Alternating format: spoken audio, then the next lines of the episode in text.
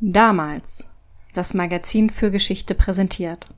Damals und heute. Der Podcast zur Geschichte mit David und Felix. Okay, David möchte heute mit einer Blutgrätsche anfangen. Dann grätsch mal los. Aber ich bin ja dran. Okay, also fange ich an. Kommt auch vorher. Ja. Am 13. Mai des Jahres 1981 fielen auf dem Petersplatz in Rom Schüsse. Papst Johannes Paul II.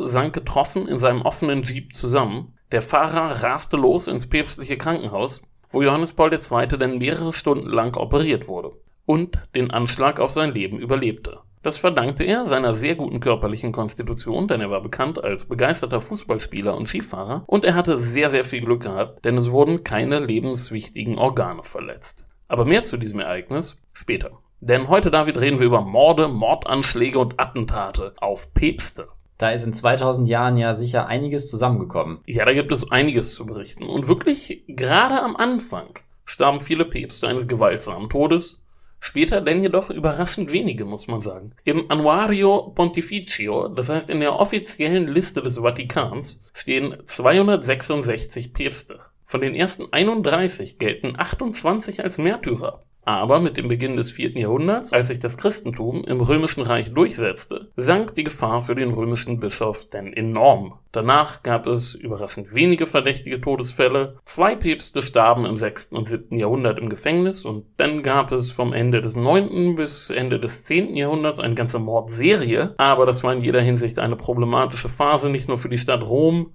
sondern auch für die Geschichtsschreibung, weil man da praktisch nichts weiß. Man spricht auch vom Seculum Obscurum der Papstgeschichte. Genau, die schlechte Quellenlage im frühen Mittelalter ist ja ein generelles Problem für die Forschung. Die dunklen Jahrhunderte, über die wir so wenig wissen. Aber das ist eine schwierige Phase für die Stadt Rom. Was lag denn da genau im Argen? Naja, es fehlte so ein wenig eine starke, schützende Hand. Die Kaiser der Karolinger waren auf dem Abstieg, und die neue starke Dynastie in Mitteleuropa, die Ludolfinger, die dann als Ottonen bekannt wurden, brauchte erstmal eine ganze Weile, um ihre Macht zu konsolidieren und auch dann konnten sich die Ottonen erst langsam den Problemen in Rom zuwenden. Und so wurde Rom und das Bischofsamt in Rom denn zum Spielball des lokalen Adels, aber schließlich setzte sich Otto I. endgültig durch, wurde im Jahr 962 in Rom zum Kaiser gekrönt und hielt von da an seine schützende Hand über den Papst. Und seitdem gab es eben nur wenige Päpste, über deren Tod der Verdacht im Raum steht, dass da etwas nachgeholfen wurde. Wenn wir sehr großzügig sind, zählen wir fünf und dazu ein paar fehlgeschlagene Versuche. Das ist ja wirklich eher wenig, wenn man die lange Zeitspanne und die teilweise üblen Zustände bedenkt. Nicht wahr? Man würde irgendwie mit mehr rechnen. Wer waren denn die fünf Päpste? Naja, Nummer eins war Clemens der Zweite. Der starb im Jahr 1047 auf einer Reise in einem italienischen Kloster. Und schon damals munkelte man, dass er vergiftet worden sei. Und bei einer toxikologischen Untersuchung seiner sterblichen Überreste im 20. Jahrhundert wurde tatsächlich eine sehr hohe Bleikonzentration in seinen Knochen festgestellt. Aber ob er wirklich vergiftet wurde, konnte man nicht feststellen. Vielleicht trank er auch einfach zu viel Wein denn der wurde bis ins 19. Jahrhundert mit Bleizucker gesüßt. Darauf sollte man unbedingt verzichten. Gibt es denn potenzielle Verdächtige, die ein Motiv gehabt hätten? Warum wird denn damals gemunkelt, dass Gift im Spiel war? Ja, da liegt sozusagen der Hase im Pfeffer. Es gab reichlich Verdächtige. Clemens II. war ursprünglich Plan am Kaiserhof gewesen. Und dann wurde er Bischof von Bamberg. Und er wurde überhaupt nur Papst, weil König Heinrich III. 1046 auf der Synode von Sutri drei konkurrierende Päpste abgesetzt und dann seinen Kaplan ernannt hatte, um dem ganzen Hin und Her da in Rom Ende zu setzen.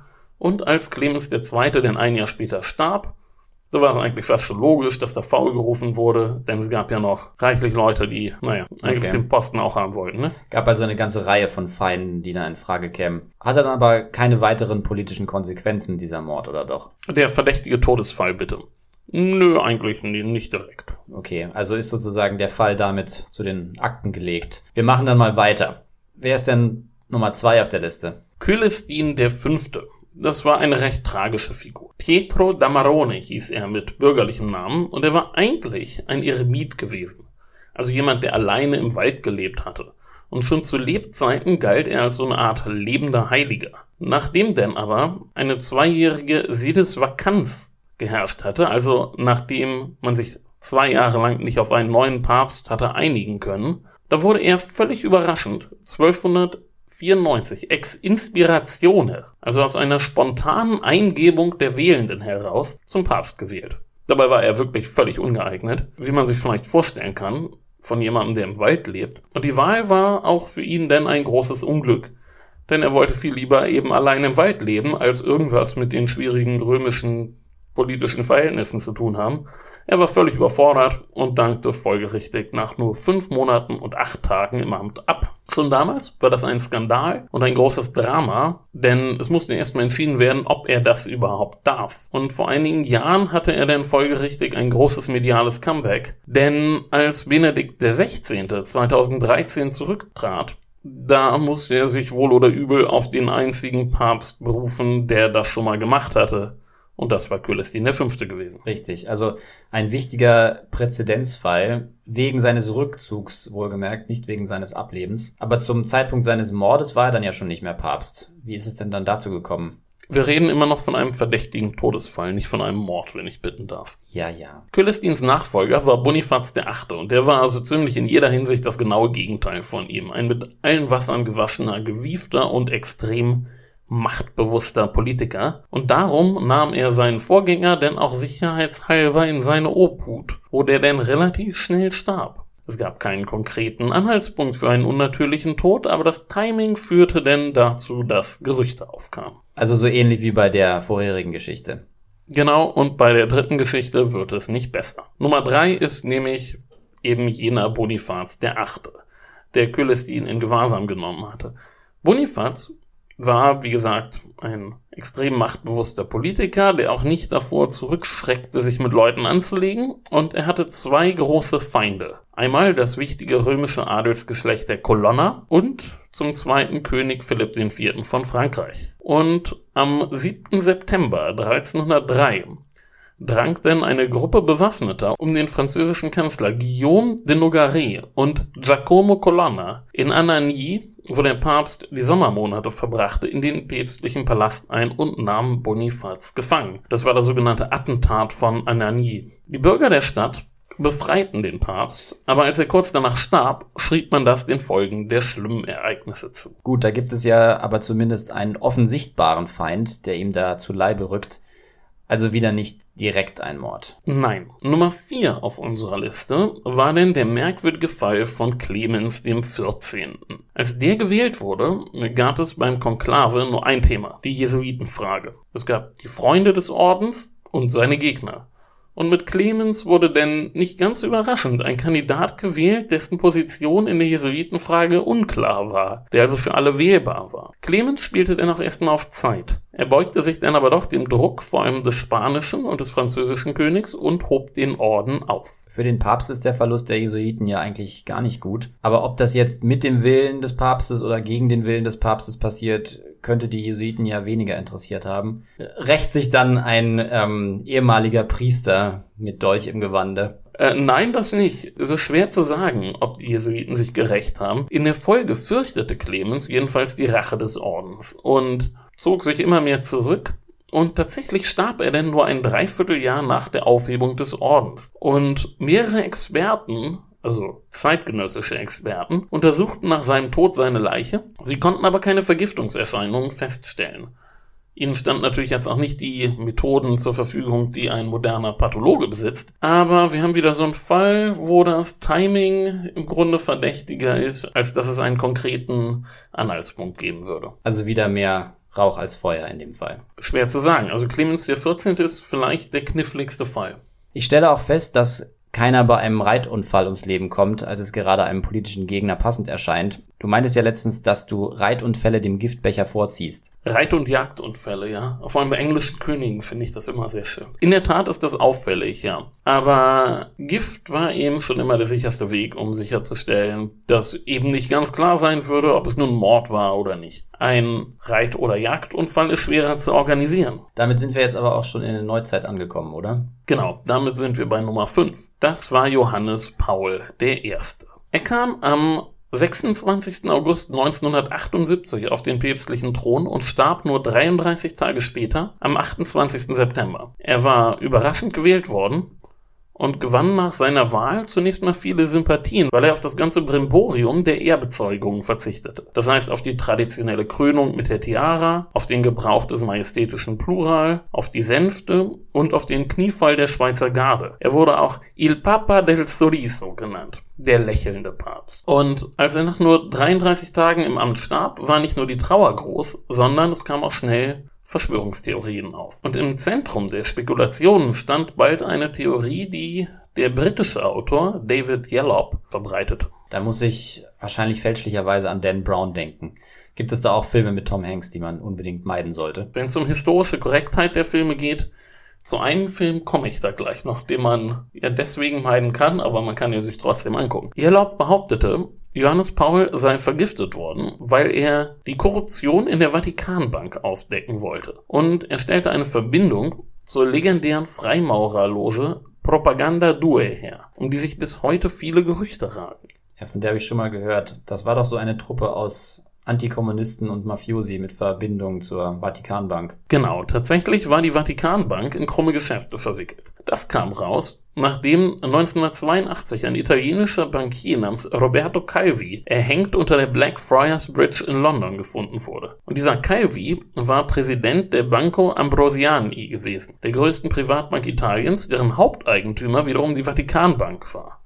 Und Calvi war auch persönlich mit Giovanni Battista Montini bekannt, besser bekannt als Papst Paul VI., der Vorgänger von Johannes Paul I.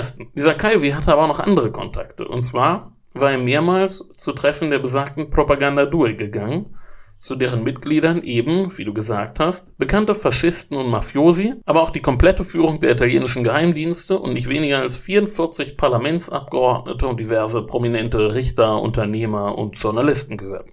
Ist auf jeden Fall genug Stoff für ein Buch. Klingt verdammt gruselig, muss ich sagen. Ist ja jedenfalls nicht verwunderlich, wenn sich auch ein mächtiger Banker in diesen Reihen findet. Er wurde auch der Bankier Gottes genannt. Vor allem aber wusch dieser Roberto Calvi Geld für die Mafia und für das kolumbianische Medellin-Kartell, über das wir demnächst auch nochmal ausführlicher reden werden. Und ganz nebenbei leitete er geheime Gelder der CIA und des Vatikan an Dissidenten im Ostblock weiter, unter anderem an die polnische Solidarność-Bewegung. Ich sehe schon. Also wirklich reichlich Stoff für Verschwörungstheorien. Ist doch irre, mit welch läppischer Grundlage Verschwörungstheorien heute auskommen müssen. Das hier ist doch wirklich richtig handfest. ja. Calvi schob jedenfalls riesige Geldmengen von A nach B und oft auch nach C, D und E und wurde dann, als die Banco Ambrosiano Anfang der 80er in finanzielle Schwierigkeiten geriet, in London von der Mafia geselbst mordet, wie es so schön heißt. Im Italienischen ist das eine Zeitform, die man bilden kann. Okay. also klingt aus der Ferne alles sehr nach Buchtisch im Bahnhofskiosk. Aus italienischer Perspektive müssen solche Geschichten extrem frustrierend sein. Wer übrigens die Dan Brown Assoziation nicht mehr aus dem Kopf kriegt, jetzt aber trotzdem was über Geheimbünde lesen will, kann sich vielleicht an Umberto Ecos das Foucault'sche Pendel versuchen. Das ist ganz okay. Die richtige Assoziation in diesem Fall wäre aber natürlich nicht Dan Brown, sondern Francis Ford Coppola. Genau, auf den wolltest du ja vorhin zu sprechen kommen. Genau. Wem das Ganze nämlich vage bekannt vorkommt. Die Geschichte wurde 1990 in Der Pate 3 aufgegriffen und verarbeitet. Im Film wird es denn so dargestellt, dass der Papst in der Vatikanbank aufräumen will und dafür von bösen Mächten vergiftet wird. Und die Rache übt er niemand anderes als der Pate Michael Corleone. Und im Film ist er dann auch für den Mord an einer Figur verantwortlich, in der ganz leicht dieser tote Bankier Roberto Calvi wieder zu erkennen ist. Und auch dieser Bankier wird unter einer Brücke hängend vor Big Ben im Hintergrund gezeigt im Film. Ja, der Bezug ist ganz klar. Damit war dann die ganze Verschwörungstheorie in den Kinos angekommen. Aber einen wirklich belegten Mord an einem Papst gab es also seit über 1000 Jahren nicht. Das ist korrekt, ja. Aber du sprachst davon, dass es noch eine ganze Reihe fehlgeschlagener Versuche gab. Ja, aber auch da gibt es deutlich weniger, als man denkt. Es gab drei recht bekannte fehlgeschlagene Versuche im 15. und 16. Jahrhundert und dann gab es drei klassische Attentate in den 70er und 80er Jahren. Aber bevor wir darüber reden. Werbung. Wir haben heute einen Buchtipp für euch. Und zwar zum Dreißigjährigen Krieg. Ein Thema, zu dem wir hier bisher noch gar nichts gesagt haben. Aber wir springen ja immer wild hin und her, das kommt bestimmt bald. Und das Thema ist wirklich wahnsinnig interessant. Der Essayband Bellum et Artis, zu Deutsch Der Krieg und die Künste, kann jetzt beim Sandstein Verlag zum Subskriptionspreis vorbestellt werden und widmet sich den Auswirkungen des Krieges auf die Kunstwelt. Es geht um die Verarbeitung des Krieges in der Kunst, die Auswirkungen auf das Leben von Künstlern, aber auch darum, wie Kunstgegenstände den Besitzer wechselten. Ein berühmtes Beispiel ist ja der Prager Kunstraub, als schwedische Truppen Prag plünderten und zahlreiche Kunstwerke abtransportierten. Viele davon befinden sich bis heute in schwedischen Museen. Es geht also um Beutekunst, um die Verarbeitung der Schrecken des Krieges und um vieles mehr. Wer sich dafür interessiert, dem sei dieser Band ans Herz gelegt. Bestellbar unter www.sandstein.de slash bellum-et-artis. Eine Empfehlung von damals. Und weiter geht's. Also, das erste war der Fall des Stefano Porcari in der Mitte des 15. Jahrhunderts.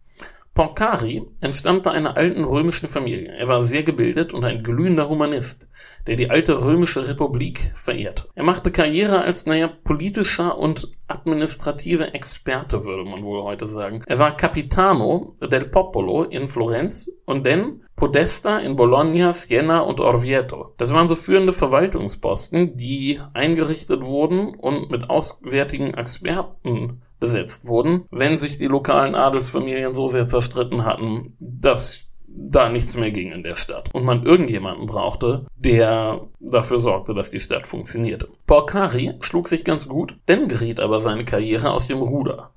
Denn nach dem Tod von Papst Eugen IV. und noch vor der Wahl von Nikolaus V. im Jahr 1447 rief er nämlich zum Sturz der weltlichen Herrschaft des Papstes auf. Im 15. Jahrhundert auf jeden Fall sehr mutig, wenn nicht ein wenig verrückt. Ja, das kam nicht so gut an. Folgerichtig schickte der neue Papst ihn ins Exil nach Bologna, wo er sich frei bewegen konnte, aber streng überwacht wurde und sich täglich beim päpstlichen Legaten Kardinal Bessarion melden musste. Aber Ende 1452 entkam er seinen Bewachern und ging wieder nach Rom. Dort kam er denn bei seinem Schwager unter und beide planten mit einer kleinen Truppe die Engelsburg zu überfallen und den Papst gefangen zu nehmen. Aber so leicht konnte in Rom nichts passieren, ohne dass der Papst davon erfuhr. Porcari wurde rechtzeitig verhaftet, angeklagt und gehängt. Ja, das hat er sich dann ja offensichtlich anders vorgestellt. Hat er es denn überhaupt bis zur Engelsburg geschafft? Nein. Würde mich ja interessieren, was da sein genauer Plan gewesen wäre. Ja, allzu genial war der Plan wohl nicht, vermute ich. Der zweite Verschwörer lebte zu Beginn des 16. Jahrhunderts. Alfonso Petrucci, Kardinal Alfonso Petrucci sogar, aus Siena. Papst war zu der Zeit ein Mann aus Florenz, aus dem Geschlecht der Medici, Leo X. Und der tat als guter Florentiner sein Bestes, um die Mitglieder der Petrucci-Familie gegeneinander auszuspielen und in Siena Unruhe zu stiften. Alfonso plante ihn zu vergiften, aber erneut zeigte sich, dass der päpstliche Sicherheitsapparat hervorragend funktionierte. Er wurde angeklagt und hingerichtet, er seinen Plan in die Tat umsetzen konnte. In Rom geschieht natürlich nichts, ohne dass die Päpste es mitkriegen. Und wenn der Papst ein Medici ist, ist die Gefahr für Leib und Leben gleich doppelt so groß, würde ich sagen. Ja, sie schreckten vor einer schönen Intrige nicht zurück, könnte man wohl sagen. Andere würden behaupten, sie waren einfach gute Politiker.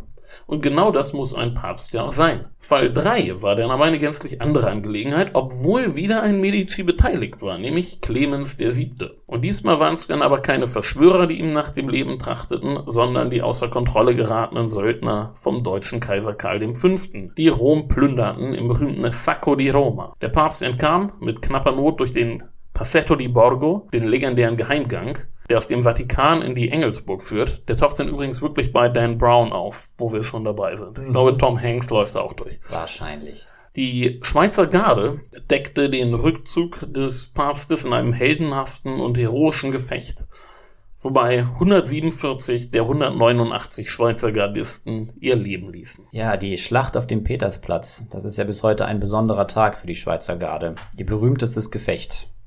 Das stimmt. Das ist der Tag, wo jedes Jahr die neuen Rekruten vereidigt werden, der 6. Mai. Es bleibt dabei, einen geglückten Mordversuch an einem Papst durchzuführen, ist gar nicht so einfach und Seit mehr als 1000 Jahren ist es niemandem gelungen. Beim Sacco di Roma war die Schweizer Garde zur Stelle und zweimal wurden Verschwörungen bereits im Vorfeld aufgedeckt. Umso überraschender war es doch dann wohl, dass es in den 70er und 80er Jahren gleich drei Attentate auf Päpste gab. Also nachdem zwischenzeitlich ein paar hundert Jahre gar nichts passiert ist. Das stimmt, das Attentat auf Paul VI. 1970 war der erste direkte Angriff auf einen Papst seit mehr als 450 Jahren. Was, was war das für eine Geschichte genau? Ja, im Grunde der klassische Wahnsinnige. Paul VI. war auf einer Reise in die Philippinen und auf dem Flughafen in Manila attackierte ihn ein als Priester verkleideter, surrealistischer Maler aus Bolivien mit einem Messer. Ein als Priester verkleideter, surrealistischer bolivianischer Maler. Okay. genau. Der persönliche Sekretär des Papstes, Pasquale Macchi, konnte gerade noch den Stich abblocken und Paul VI. wurde nur leicht verletzt, wobei ihm auch zugute kam, dass er unter seiner Kleidung einen steifen Stützkragen trug, der das Messer abgleiten ließ und der für Außenstehende nicht zu erkennen war. Das kam ihm dann ja schon recht nahe. Was trieb denn diesen Surrealisten an? Oder war das Ganze ein Kunstprojekt? Der Eindruck drängt sich tatsächlich auf. Dieser Maler war ein Globetrotter, der schon in diversen Ländern gelebt und ausgestellt hatte. Und auf seinem Messer war die Inschrift Balas Supersticiones Banderas Reinos Basura Ejercitos Imierda eingraviert. Kugeln, Aberglauben, Flaggen, Königreiche, Müll und Armeen. Und dann folgt ein Wort mit SCH, aber das möchte ich nicht sagen. Erst gab er an, er habe die Welt vom Aberglauben retten wollen. Und später hat er dann gesagt, er wollte einfach nur Aufmerksamkeit. Naja, die hat er dann wahrscheinlich auch bekommen. Ja, er saß seine drei Jahre im Knast ab und hatte danach Ausstellungen in über 80 Ländern. Der Kunstmarkt, ich sag's dir. Ja. Und nun kommen wir zum Thema deines Artikels im Damalsheft, dem berühmten Attentat auf Johannes Paul II. am 13. Mai 1981. Genau, damit habe ich die Episode auch angefangen. Ich muss jetzt aber noch etwas weiter ausholen. Denn das Attentat wird erst dann so richtig geheimnisvoll, wenn man weiß, was auf den Tag genau 64 Jahre vorher in einer portugiesischen Kleinstadt passiert war. Wir haben jetzt schon über 1000 Jahre ausgeholt, da kriegen wir die 64 Jahre auch noch hin. Also erleuchte uns. An diesem Tag hüteten drei Kinder Schafe auf einem Feld, auf dem eine Steineiche stand. Die zehnjährige Lucia dos Santos, ihre Cousine, die siebenjährige, und ich versuche jetzt portugiesische Namen, wir hatten da schon bei Magellan Probleme mit, Jacinta Marto und ihr Bruder, der neunjährige Francisco Marto. An diesem Tag begegneten die drei Kinder einer geheimnisvollen Frau. Die Frau erklärte ihnen, sie sei vom Himmel herabgestiegen und bat sie, jeden Tag den Rosenkranz zu beten und in genau einem Monat wiederzukommen. Die Kinder hatten Angst, verständlicherweise. Wer war diese Frau? Lucia sagte zu den beiden Jüngeren, sie sollten niemandem davon erzählen. Aber die kleine Jacinta konnte nicht anders und erzählte ihren Eltern davon. Und wenig später machte sich das ganze Dorf über die Kinder lustig. Die Kinder aber kehrten einen Monat später tatsächlich zurück zu der Eiche. Und siehe da, wieder begegneten sie der Frau. Und diesmal bekamen sie so richtig mit der Angst zu tun, denn die Frau erklärte, dass Francisco und Jacinta bald sterben würden. Ich habe mich bisher wenig mit Marienerscheinungen beschäftigt, aber das klingt ja wahnsinnig unheimlich. Ist vielleicht auch unsere heutige Konditionierung, aber die Angst der Kinder spricht ja dafür, dass das keine angenehme Erfahrung war, was sie da erlebt haben. Das stimmt. Am nächsten 13. erschien die Frau dann erneut und am nächsten 13. wieder. Und bald berichteten die ersten Zeitungen von der seltsamen Geschichte. Aber wie das so ist, längst nicht alle Erwachsenen glaubten den Kindern ihre Geschichte. Ein Beamter der Provinzverwaltung ließ sie sogar verhaften. Aber die Kinder blieben dabei, was sie erzählt hatten. Und sie erklärten, die Frau habe für den 13. Oktober ein Wunder angekündigt. Und an diesem 13. Oktober strömte dann eine riesige Menschenmenge in die kleine Stadt, die Fatima hieß. Zeitungen schrieben hinterher von 30.000 bis 100.000 Menschen. Das ist ein bisschen wie in einer römischen Legion mit den Zahlenangaben. Oder des Barbarenheer. Mhm. Niemand weiß genau, wie viele es waren. Das waren viele. Ich habe vergessen zu sagen, mit der Amtseinführung von Trump. und dann geschah etwas sehr Seltsames. Es hatte den ganzen Morgen geregnet und auf einmal brach die Sonne durch die Wolken. Sie war ungewöhnlich blass und sie bewegte sich sehr schnell und wirbelte auf und ab. Zeugen bezeichneten sie später im lokalen Dialekt als tanzend. Binnen Minuten trockneten die Kleider der Anwesenden und nach etwa zehn Minuten war alles vorbei. Von der tanzenden Sonne habe ich wirklich schon gehört. Der Teil war mir halbwegs geläufig, ist definitiv weniger zum Gruseln als die Maria mit den Todesdrohungen. Du kannst dir vorstellen, dass an dem Tag viele gekommen waren, um zu spotten. Aber es waren zu viele Zeugen, die ähnliches zu berichten hatten, also nahm die Wissenschaft sich der Sache an und es wurden verschiedene Theorien aufgestellt. Die da wären? Einige vermuteten, eine Wolke von stratosphärischem Staub habe das Aussehen der Sonne verändert. Andere hingegen machten das bekannte optische Phänomen von Nebensonnen, Parhelia nennt man das. Und wieder andere machten Staubwolken aus der Sahara für das Ereignis verantwortlich. Naja, also von denen ist zumindest bekannt, dass sie das Licht stark verändern können. Oh ja, die Sonnenuntergänge auf den Kanarischen Inseln, die sind fantastisch. Das war unser letzter Urlaub vor Corona. Mhm. Lange ist es her. Ich war jetzt seit einem Jahr ausschließlich an Orten, die ich per Fahrrad erreichen kann. Das sind die Staubwolken aus der Sahara, aber außer Reichweite für dich. Hm, ziemlich. Na gut, weiter im Text. Welche Erklärung setzt sich denn dann durch? Keine. Die katholische Kirche ließ sich währenddessen viel Zeit mit der Beurteilung der Vorgänge. Man muss wissen, die Kirche ist relativ vorsichtig, wenn es um Wunder geht. Ja, verständlich in gewisser Weise. Man, man möchte ungern falsch liegen und Wunderglaube verselbstständigt sich ja unter Umständen auch gerne, dann muss man sich gleich mit einer Sekte herumschlagen. Genau. Jedes Jahr prüfen externe Gutachter einen Haufen vermeintlicher Wunder und in 99,9% der Fälle finden sie eine vernünftige Erklärung und die Sache ist dann vom Tisch. In diesem Fall ließ sich die Kirche 13 Jahre Zeit, um eine vernünftige Erklärung zu finden aber sie fanden keine. So richtig überzeugend war eben keine der geäußerten Theorien und am 13. Mai des Jahres 1930 erklärte der Bischof von Fatima die Verehrung der heiligen Frau von Fatima für zulässig. Und im Oktober desselben Jahres erkannte er auch das Sonnenwunder offiziell als Wunder an. Zwei der drei Kinder von Fatima waren zu diesem Zeitpunkt übrigens schon tot. Denn wie von der Frau vorhergesagt, starben Jacinta und Francisco bald nach den Ereignissen an der spanischen Grippe. Die Frau hatte also recht gehabt. Und was war mit dem dritten Kind? Lucia starb erst vor gar nicht allzu langer Zeit, im Jahr 2005, im Alter von 97 Jahren. Gut, du musst jetzt aber noch erzählen, was das mit dem Attentat 64 Jahre später zu tun hat. Naja, die Kinder behaupteten, die Frau habe ihnen drei Geheimnisse verraten. Lucia, die Überlebende der drei, schrieb diese Geheimnisse auf, nachdem sie als Jugendliche als Nonne in ein Kloster eingetreten war. Und zwei der drei Geheimnisse wurden 1941 veröffentlicht. Sie sagten den Beginn eines Krieges, sein Ende und den Beginn eines neuen voraus. Das passte auch ganz gut in die Zeit, muss man sagen, 1941. Ja, gut, selbstverständlich.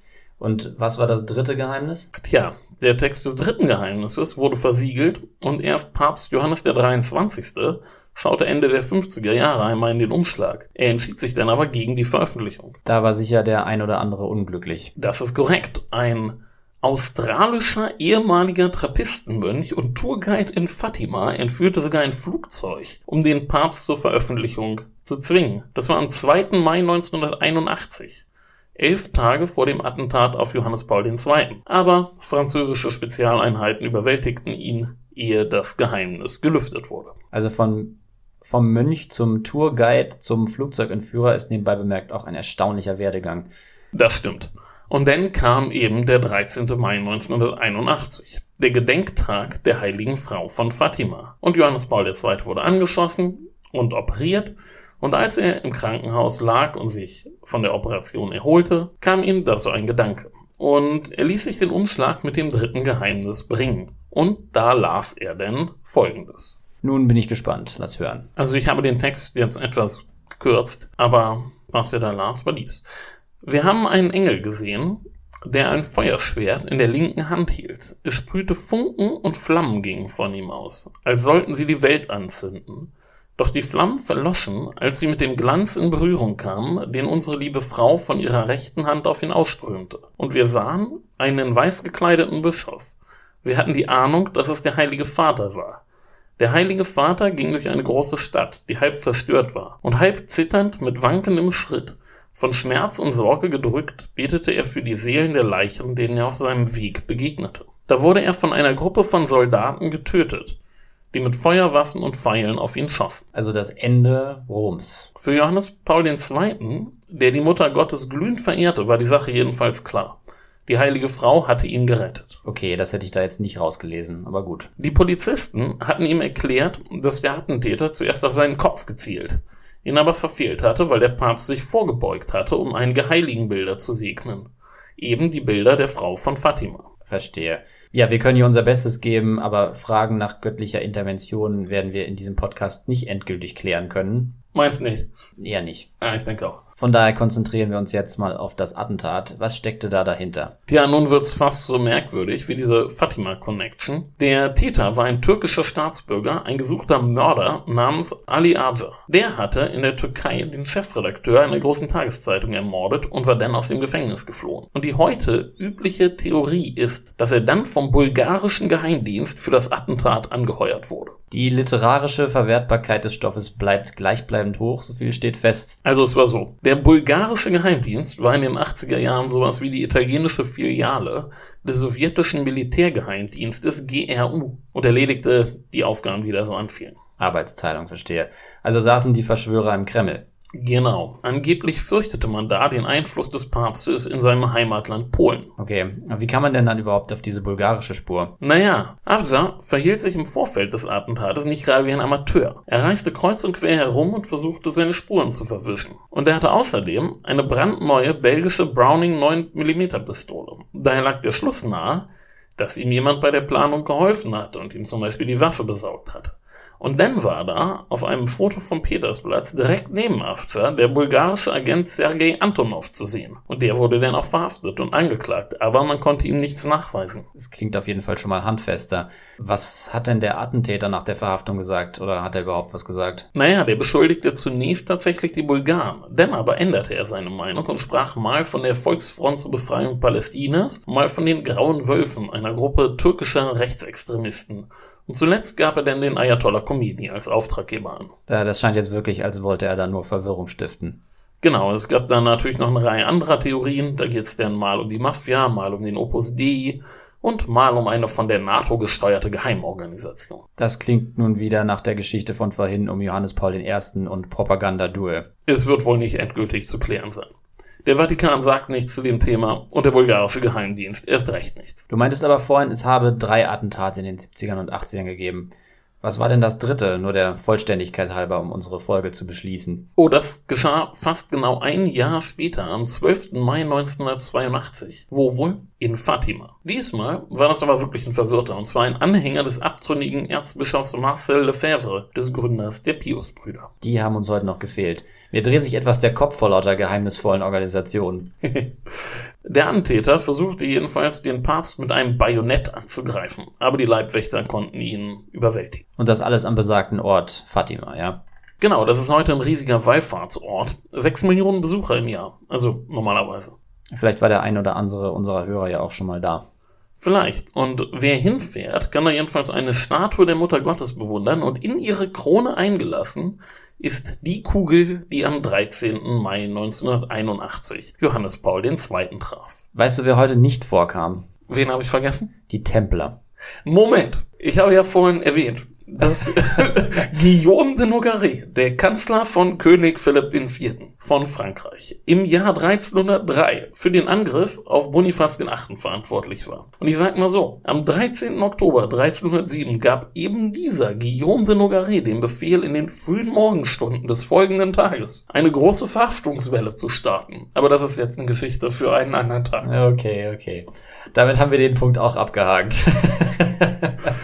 Gut, damit überlassen wir jetzt das Wort äh, Stefan Bergmann, dem Chefredakteur von damals, mit dem wir letzte Woche telefoniert haben. Und davon spielen wir euch jetzt einen Clip ein. Genau. Wir beschäftigen uns diesmal mit dem Judentum in Osteuropa. Man muss sich klar machen, dass bevor die Nazis das europäische Judentum praktisch auslöschten, es nicht nur in den westlichen Gesellschaften, sondern vor allem in Osteuropa eine große, viele Millionen zählende, lange Zeit florierende jüdische Gemeinschaft gab. Natürlich gab es auch in Osteuropa gelegentlich Ausschreitungen gegen Juden, zum Beispiel während des Kosakenaufstands im 17. Jahrhundert, aber bis ins 19. Jahrhundert hinein blieb dies eher die Ausnahme. Ja, ich freue mich auf das Heft. Wer es noch nicht hat, der sollte sich holen. Uns könnt ihr finden auf Facebook, Twitter und Instagram. Moment, Moment. Wer es schon gelesen hat, der guckt nochmal der Pate 3. Genau, richtig das, äh, ja, viel, viel Hausaufgaben gibt es dieses Mal. ähm, ja, bei iTunes Blödsinn. Bei Podcast, wie heißt es nochmal? Bei Apple Podcast. Apple Podcast, aber je nach Handymodell auch nur Podcast Jesus oder iTunes oder es versteht keiner. Aber wir müssen es auch nicht jedes Mal dazu sagen. Gibt uns Sterne. und zwar möglichst viele bei Apple und Sonst könnt ihr uns keine Sterne geben, aber folgt uns, hört uns und freut euch auf die nächste Folge, denn die kommt früher, als ihr vielleicht denkt. Also, also gut, dann bis bald. Ciao. Moment, eine Sache hätten wir da noch. Wir möchten euch heute gerne nochmal auf die damals Leserreise hinweisen. Und zwar geht die nach Zypern. Auf die drittgrößte Mittelmeerinsel, ein wichtiger Ort des Handels und der kulturellen Begegnung seit Jahrhunderten oder Jahrtausenden sogar und ein Ort des Krieges. Die Insel war immer wieder schwer umkämpft. Makedonier, Ptolemäer, Römer, Kreuzfahrer, Genuesen, Johanniter, Osmanen und nicht zuletzt das britische Empire beherrschten die Insel und hinterließen dort ihre Spuren. Es gibt viel zu sehen. Die Reise geht vom 19. bis zum 27. September und begleitet werdet ihr auf der Reise von Dr. Maike Droste und natürlich von damals Chefredakteur Stefan Bergmann. Alle nötigen Infos findet ihr unter damals.de slash magazin slash leserreisen. Den Link findet ihr auch wieder in unseren Shownotes. Und jetzt Musik. Musik